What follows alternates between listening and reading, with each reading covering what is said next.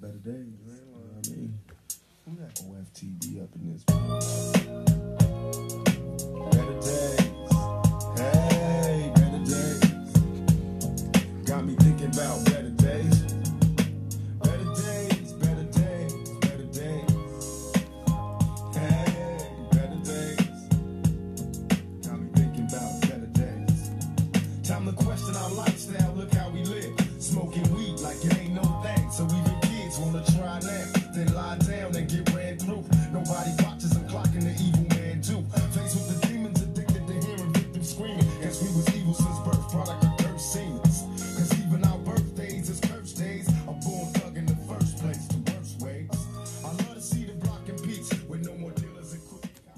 Tenía muchas ganas de grabar este podcast más que nada porque eh, soy muy fan de Tupac, soy muy fan de la obra que hizo Tupac, eh, lo que él representa. Personas pueden pensar que Tupac era un tipo violento, representaba al gangsta, al gangsta rap, de pandillas, mucha gente solamente puede ver el lado malo, que él sí representaba eso también porque era el ambiente en el cual él se movía pero era un artista de la puta madre, un letrista de la puta madre, un liricista de la puta madre, para muchos el mejor rapero que dio la historia. ¿Y quieren, quieren saber algo? Hace 24 años que lo mataron. Eh, encima, me hace 24 años que lo mataron y encima adivinen cuántos años tenía Tupac. Tupac al momento de que lo balean tenía 24 años. Tenía mi edad el chabón, o sea, yo me pongo a pensar en día, Tupac tenía mi edad. Su madre, Afeni Shakur, ella siempre dijo que de la forma de que lo quitaron al hijo, que de la forma de que le arrebataron a lo más preciado que ella tenía, Afeni Shakur era, ahora voy a contar otras cosas de ella, pero estaba muy ligada al ambiente de, la- de las panteras negras y todo, de todo ese movimiento que había en Estados Unidos en esa época. Y Tupac creció en un ambiente, en un ambiente revolucionario. Y él ya de chiquitito ya estuvo muy metido contra el arte, con el arte. Tupac fue una escuela de artes, él estudió teatro, Tupac firmó muchas películas, dejó un legado muy grande. Y que, que, que, que se haya ido así, que, que nos hayan arrebatado a quizás al, no va a haber otro. No va a haber otro como él. Yo tengo una, una sensibilidad muy grande por Tupac Shakur. Y me acuerdo ver, haber visto entrevistas de la madre y como les decía recién de que la forma que ella decía que la forma que se fue su hijo, ella no se acuerda la última vez que vio a su hijo, por ejemplo, o sea, Tupac ya era mundialmente famoso, era muy eh, o sea, para los que estoy hablando, para los que no saben, Tupac murió en el mejor momento de su carrera. En el mejor momento de su carrera murió. Lo balearon. Y ya vivía de gira en gira. Ahora voy a explicar bien. Pero vos ves las, las entrevistas que le hicieron a Fendi Shakur, a la madre de él. Y te rompe el corazón. O sea. Vamos a poner otro tema. Quería que este, este es el segundo capítulo del podcast de la semana. Así que, en honor a Pac, en honor a todo lo que dejó, vamos, loco, dale. Tupac Shakur fue el rapero más influyente de los últimos tiempos. Sus canciones eran de fiesta, pero las canciones de él eran prácticamente de joda, pero otras contenían un fuerte mensaje contra el sistema y contra la sociedad y el racismo que se vive se vivía por en aquellos tiempos, como le dije recién, la madre era miembro de las Panteras Negras, era Tupac siempre estuvo metido en una y nació en la revolución. En medio de su época de apogeo, como les dije recién, el artista, el 7 de septiembre de 1996, llegó el momento fatídico. La onda era así. Era una noche en Las Vegas y Tupac se encontró, Tupac estaba en un BMW junto a Suge Knight, productor discográfico y fundador de Dead Row Records, el disco que fichó a Tupac una vez que Tupac sale de la cárcel. Yo, estas van a ser datas al aire para que después ustedes van a entender bien cuando explique a medida que vaya pasando este podcast.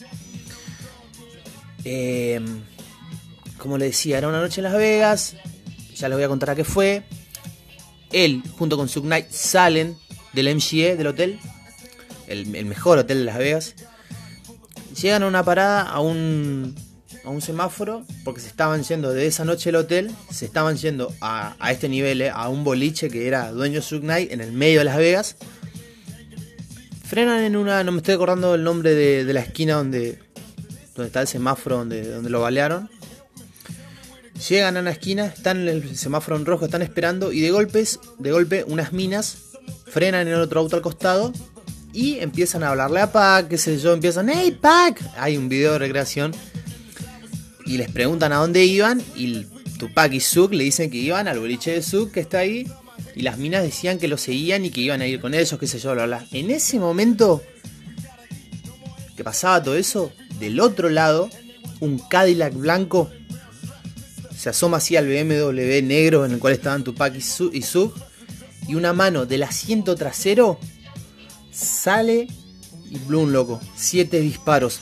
Boom, boom, boom, boom. Al auto. Una bala atravesó la mano derecha de Tupac, otra dio en el fémur, otra en la pelvis, en la pelvis, y la más preocupante estaba en el pulmón, la cual le provocó una hemorragia y le tuvieron que sacar el pulmón a Tupac. Y seis días después el 13 de septiembre Tupac murió. Su madre estaba en el hospital cuando esto pasó. Eh, y hasta el día de hoy nadie sabe quién fue. Hasta el día de hoy no hay ni un dato. eh, Datos están, pero ¿qué pasa? Ahora yo le voy a decir una cosa. Testigos hubo.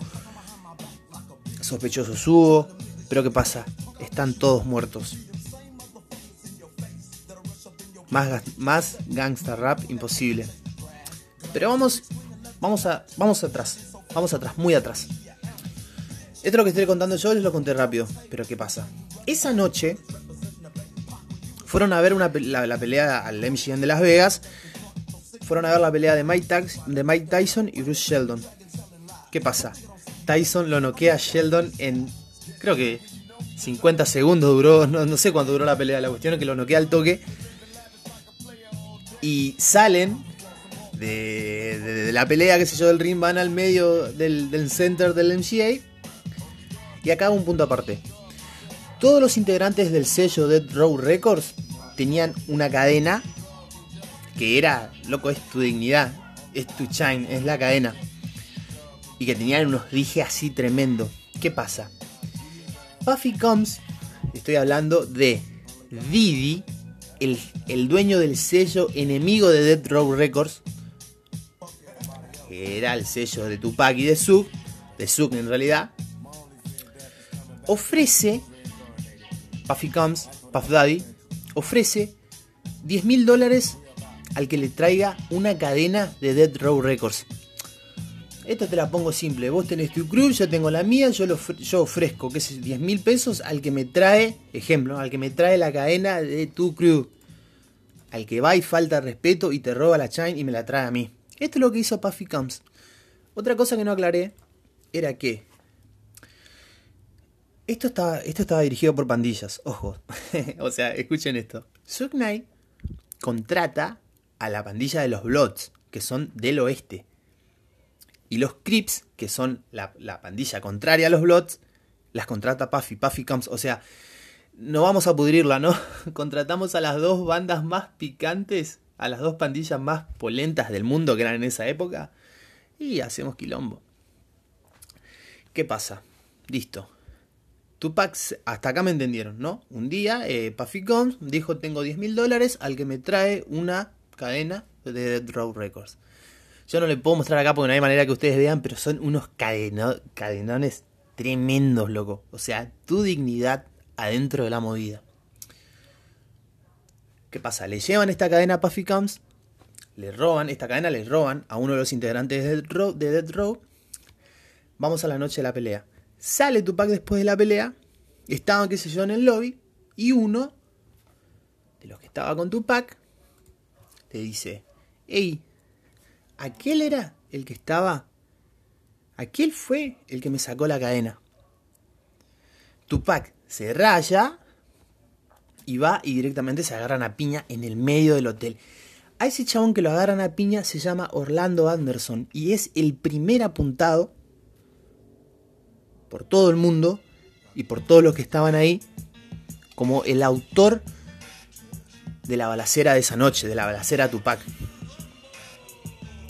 Más vale, porque es, o sea, es, entendible, es obvio. O sea, ¿qué me arrebatas en Las Vegas? La concha de tu madre, te cago a tiro el auto. Es, es obvio. Tupac, Sugnai, los amigos de Pac lo agarran a patadas, qué sé yo, se van. Tupac tenía una camisa eh, Versace anaranjada con un dije así resarpado, una cadena. Amigo, qué gangsta, boludo. Y se va, se cambia, se pone una playera verde y ahí salen del hotel y es la famosa foto que seguramente ustedes habrán visto y si no es así, búsquenla, en la que Tupac está en el auto y Suk Knight está manejando así. Esa es la última foto de Tupac Shakur con vida. Escasos minutos después sería la balacera.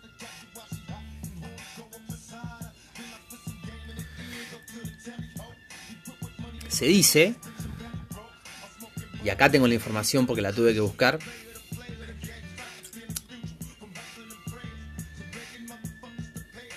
Hay un relato de un, de un, de un, pandillero de esa época que se, llama, que, que, se llamaba Kefidi, porque ya le dije, están todos muertos.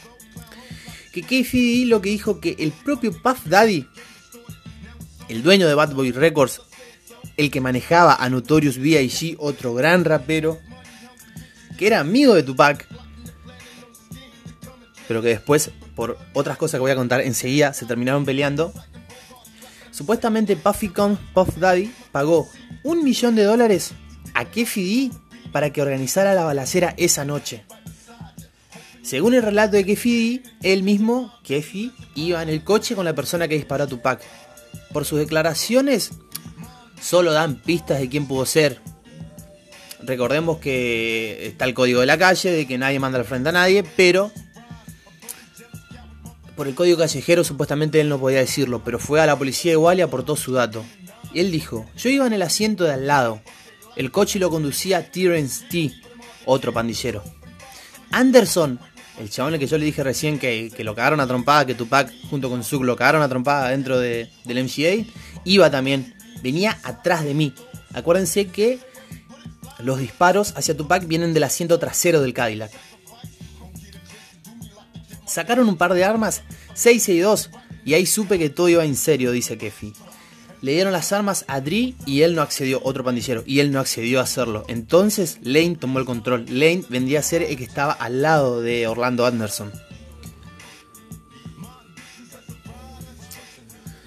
O sea, es fácil de entender, es posible que haya sido así y que a Tupac lo hayan, o sea, porque se regaló posta. Es, es, un bajón, pestañó y lo cagaron a tiros. Poco después de la muerte de Tupac y de Notorious Big, porque a Notorious Big también lo matan después de la muerte de Tupac, pero eso no quiero hablar mucho.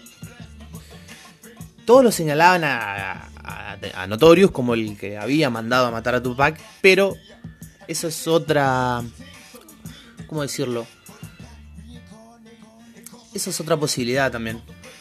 Porque la guerra entre ellos estaba muy, muy fuerte. Ahora ya les voy a decir por qué. Aparte, es, muy hijo de puta todo esto porque los estadounidenses con la, lo, geniales que son, voy a decirlo en este sentido, de por ejemplo, encontraron a Osama Bin Laden en un, en, un pozo en Irak y no me podés descubrir quién mató a Tupac Shakur 24 años después en el medio del centro de Las Vegas. Se dice que la policía estuvo metida también. Hay bastantes teorías. Pero como le dije, esta es la primera teoría, de la que Orlando Anderson, con los amigos, con los tíos, con estos pandilleros que yo le nombré recién, fue el que, pum, accedió y le llegaron de atrás a Tupac en un Cadillac blanco. Lo cagaron a tiro, guacho. Atrás del auto de, Tupac venía la seguridad de él, pero ¿qué pasa?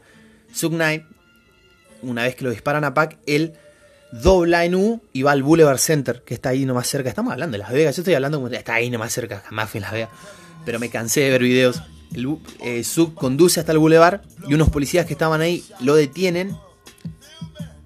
Y la seguridad de Pac, en vez de seguir al Cadillac blanco, que dio vuelta en U para la esquina, siguió al BMW donde estaba Pac adentro. Pac sale inconsciente y es derivado al toque a un, al hospital más cercano, donde ya, como le dije recién, pasa todo eso, que le, le estirpan un pulmón. Ah, escuchen este tema. Picture paragraphs unloaded, wise words being quoted. Beat the weakness in the rap game and sold it. Bow down, pray to God, hoping that he's listening. See a niggas coming for me, with my diamonds when they glisten. Now pay attention, listen, please, father. I'm a ghost, Segunda teoría. Puffy Combs, Puff Daddy, el genio detrás de Bad Boy Records, mandó a matar a Tupac porque supuestamente Tupac no quería firmar con el sello de ellos. Está a punto de saltar el celular del trípode, así que voy a hacer un movimiento que se va a escuchar. Ahí está. Ya lo acomodé. Tengo que comprar otro tipo, otro trípode. ¿Qué pasa? Teoría número 2, pero esperen que voy a tomar un mate. Puffy Camps supuestamente pagó la balacera a Tupac esa noche, pero esperen un toque que tome un mate.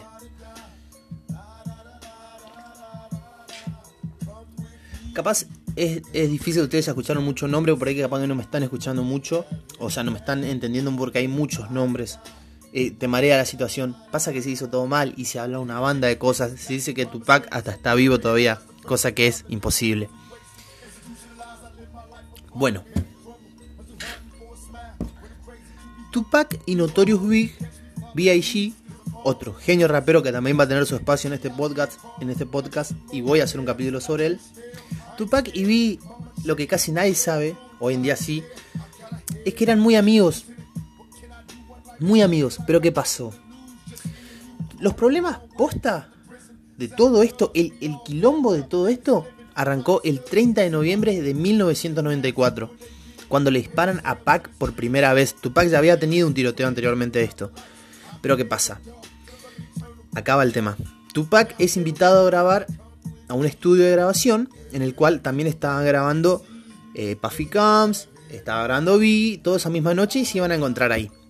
Tupac cae a ese estudio de grabación y en la puerta había dos chabones vestidos de militar que lo asaltan a Tupac, le roban las joyas y le pegan seis tiros. Sí, ya escucharon, escucharon bien. Seis tiros.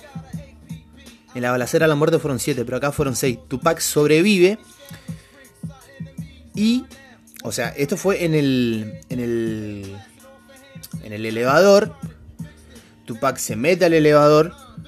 Ya todo ensangrentado con los seis tiros después, que que le habían robado las cadenas.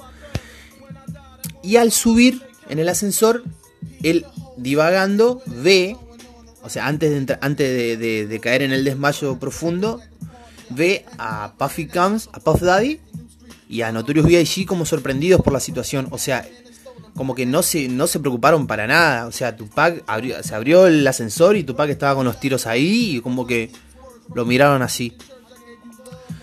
Todo esto, Tupac sobrevive, qué sé yo. Tupac cae en cana por una acusación de violación que después se, o salió mucho tiempo después se supo que era mentira, que fue para ensuciar su nombre, qué sé yo. La cuestión es que Tupac se come un año en cana casi. Y en ese año en Cana que estuvo, Notorious B.I.G. Biggie lanza un temón, pues lanza un temón que se llama Wood Shoya, que casualmente se llama, traducido al español, ¿Quién te disparó? Esto Tupac lo agarra como prueba de que, de que ellos, que, de, que Biggie con Puffy hicieron la trampa para que lo caen a tiros ahí para que lo maten porque le pegaron seis tiros a Pac en la puerta del estudio. O sea, es fácil de entender. Si vos me invitas a mí a grabar un podcast a tu casa o a tu, donde y yo llegando a tu barrio, yo entrando a tu casa, me la ponen a mí, me roban a mí, es porque claramente me la tiraste vos. Es fácil ese código. Si me roban en la puerta de tu casa, en tu barrio, y macho, me la armaste vos. El tema Uchoya, no lo voy a hacer escuchar, bueno, lo podría hacer escuchar ahora, es un temón. Y Tupac este tema lo escucha en cana. Tupac estaba en cana cuando pasa esto. ¿Me entendés? Ya le habían pegado los tiros, encima vi saca el tema Uchoya, vi aclaró muchas veces que el tema ya estaba grabado antes de que pase eso y ya estaba en el, en el disco, en el único disco que, que lanzó en vida Notorious B.I.G., que se llama Ready to Die, que se llama Listo para Morir. Ya estaba el tema. Y fue una casualidad. Para mí no fue una casualidad, ni en pedo. Ni en pedo. Después de esto, después de todo esto, Tupac sale de estar en Cana, firma con Dead Row Records, con Sug Knight. No sé, no sé cuántos miles de dólares puso para que, para que Tupac salga para la fianza. Y Tupac saca el tema Hit in the Mat, Hit in the Mat, que es la tiradera más zarpada. El diss track, se le dice cuando un rapero saca un tema, bardeando a otro, qué sé yo, a la famosa tiradera. Tupac saca ese tema y dejando en evidencia a todo, a todo, a toda la crew, por así decirlo, de Puffy Cams, de, de Notorious Big, a todo Bad Boy, mandando la mierda a todo Bad Boy, amenazándolos de muerte, diciéndole que, que Tupac a Biggie, diciéndole te haces el macho y yo me cogí a tu mujer. Eso, eso impactó mucho en Biggie. Cuentan que eso lo afectó demasiado a la dignidad de él. Y, y claramente Tupac, al ser mejor, al tener, porque Tupac tiene más de. A ver, por acá los tengo. Tupac tiene uno. En vida tiene uno, dos, tres, cuatro, cinco discos en vida. En vida. Y post muerto, o sea, después de muerto, tiene dos más. ¿Entienden? O sea, el nivel de Tupac y Notorious sacó solamente uno, Ready to Die, y después eh, creo que sacan uno, más también después de que, de, que muere. Pero Tupac ya estaba consagrado, tenía muchas películas, Tupac ya tenía millones de dólares. Obviamente era mucho mejor que Biggie, pero eran amigos a lo primero, y después pasa todo esto que les conté recién. Una mierda todo, boludo. ¿Entendés? Es una, es una mierda todo. Y al, al sentirse tan golpeado Notorious B.I.G. por todo esto y por esa tiradera que si ustedes la escuchan hoy en día, Gine Matt es un temón, te hace. O sea, lo hace mierda, aposta, los agarra y los hace mierda. Pack en la bar, en, con el beat, con todo. Y es la respuesta audiosa, claramente. Porque para mí sí. Fue así. Entonces, por todo esto y por todo lo que le dije recién, supuestamente Puffy Combs habría pagado un millón de dólares. Un millón de dólares por la balacera Tupac. Lo querían muerto. Lo querían muerto. Tupac sabía que lo iban a matar. Esto es algo. Esto es algo muy zarpado porque Tupac sale de estar en cana después de la balacera de los, de los, de los seis tiros que le dije que le pegaron en la puerta del estudio. Tupac ya con la paranoia de que empezó a contratar, porque Tupac no andaba con seguridad, ahí empezó a tener seguridad, empezó a y, empezó a venir el boom más, empezaron a venir los millones de dólares. Eh, el chabón sabía que se iba a morir, se encerró en el estudio prácticamente, grabó como cuatro discos más. Y fue lo que no pudo dejar. El chabón sabía que lo iban a matar, no era boludo. Otra teoría. Vamos por la teoría número 2. Esta es la teoría número 3. La teoría número 3, acá ya es un poco heavy. Porque como les decía recién, Tupac era muy revolucionario. Escribía mucho en contra del racismo que se sigue viviendo en Estados Unidos. Hasta hace poco. Con la muerte de George Floyd y todas esas cosas, ¿no? Con el vago que le pegan 6 tiros en la espalda delante de los hijos, en la camioneta. Hay mucho racismo en Estados Unidos y Tupac luchaba contra eso. Tupac eh, escribía en contra de, todo eso, contra la sociedad. Tenía muchas letras de, de, por ejemplo, vos escuchás Der Mama, vos escuchás un tema como Better Days, pero también están, hay temas barderos de Tupac en donde flasha la sociedad, en donde trata de despertar a las personas, en donde trata de sacar, más que nada del racismo, de, de porque recordemos, él estaba ligado a las panteras negras, a todo esto y, y, se crió en un ambiente jodido. Muy jodido. La tercera teoría eh, apunta a Suge Knight. Al, esto es estúpido, ¿no? Decir, o sea, pero puede ser verdad también. Yo también tengo mis dudas sobre Suge, porque Suge Knight siempre se dedicó a ser un pandillero. Siempre. O sea, el chabón era un pandillero con plata y dueño de un sello discográfico. Estamos hablando de millones de dólares. Y o sea, la, tercera teoría apunta de que Suge Knight le debía 10 mil, porque esto es posta, le debía 10 millones de dólares a Tupac por los ingresos que él generaba, todo esto que el otro, y se sabía que Tupac iba a dejar Dead Row Records. Y en el miedo de que eso signifique de que se te vaya tu mejor artista, Suge Knight habría mandado a la balacera de esa misma noche, lo que, lo que igual suena medio estúpido porque eh, Suge Knight manejaba el auto, manejaba el BMW negro. Y es medio porque puedes morir vos también. Knight sobrevivió de pedo, una bala le rozó la cabeza. Acá el baleado fue Tupac. Qué loco. Y la teoría número 3 es que la, el mismo gobierno, no sé si el mismo gobierno, pero la misma policía, sí, el gobierno sí también tiene que ver, la misma policía organizó todo.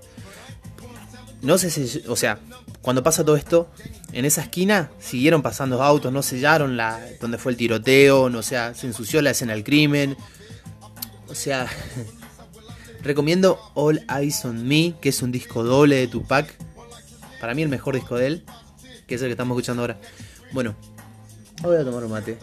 Como le decía, la policía hizo todo mal. Hasta el día de hoy. Hay un documental que se llama Unsolved en, en Netflix en donde explica las dos muertes de Tupac y de Biggie. Y vos ves claramente como la policía entorpeció todo.